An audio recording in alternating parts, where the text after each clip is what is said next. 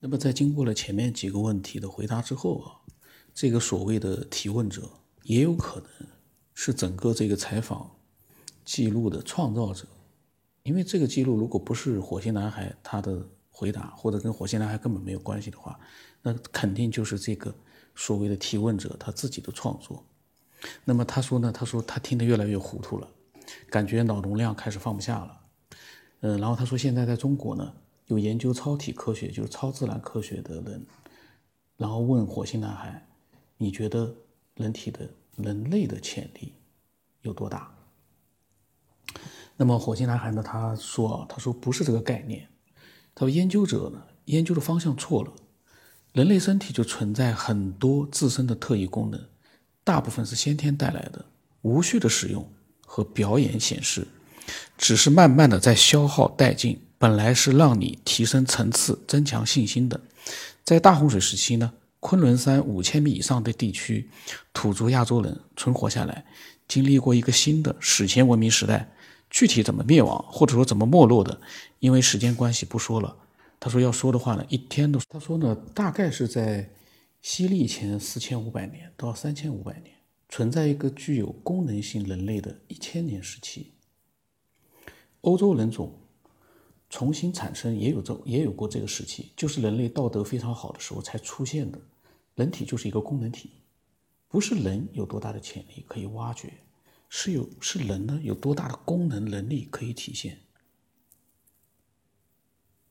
是身体自带的功能起作用，与潜力无关。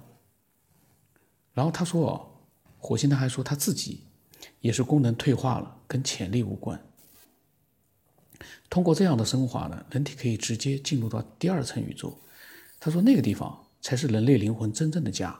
不管出生在哪一个星球之中，已经轮回轮回转世无数次了，有轮回成人类、类人、动物、植物等等，在轮回之中成为你父母、兄弟姐妹等等太多了。真正你的父母在第二层宇宙等你回家。他说，人类的身体是通往第二层宇宙的通行证。是第一层宇宙生命们的梦想得到的，宇宙是公平的。那他呢，就是呃，他这么说的意思就是说，人类的身体就是通行证。可是他在之前的回答里面，我还记得，他说他从来没有突破过第一层宇宙到第二层宇宙去，所有的一切都是对他来说。假如他是火星上的人，他也说了，他也只是在火星。那个文化的时候呢，前面的这些嗯厉害的那些长老，给他们留下了一些文字，讲述了一下第二层宇宙是什么样的情况。也就是说，跟我们人类一样，就是几千年前留下了一些古籍，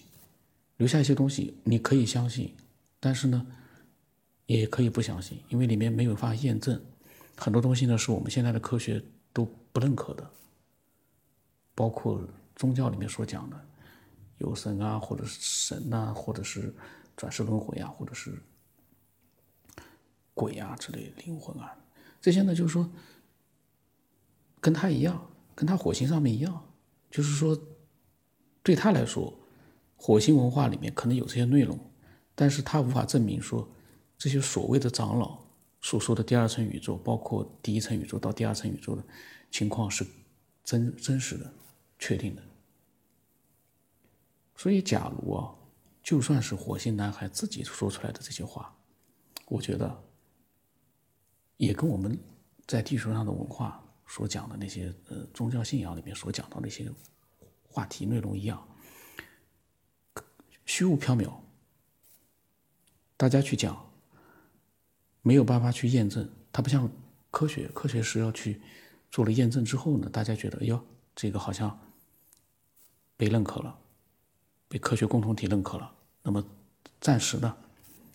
在目前的整个这样一个状态之下，这个科学研究已经有了结果了。当然，可能到了另外一个条件之下，可能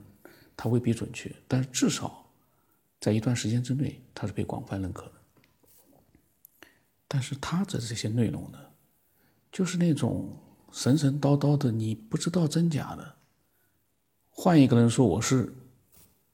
火星来的，他也能讲，他也能吹，就他的这些所谓的内容，没有任何的一个让你觉得比较具体的真实的内容，就说了之后让你会觉得好像是真的，而是让你觉得怎么总感觉好像有点不大对头，有这种感觉。所以呢，我才说这个东西呢，先不管火星男孩是不是真的，这个所谓的采访的内容，我觉得都是编造出来的。但我为什么要在录啊？因为我希望这些内容呢，有的时候你能识别真实的和虚假的内容，那你的思维能力、逻辑判断能力你也就提升了。而且在这个过程里面呢，说不定因为他的这些虚假的编造的内容，我们说不定还能产生一些有用的东西，还能思索出一些有用的东西。我是这个想法。所以我才录的。那么，呃，如果你有什么，就是说针对它的内容，你有什么自己的一些想法呢？你可以发私信给我。去更远的地方，见更亮的光。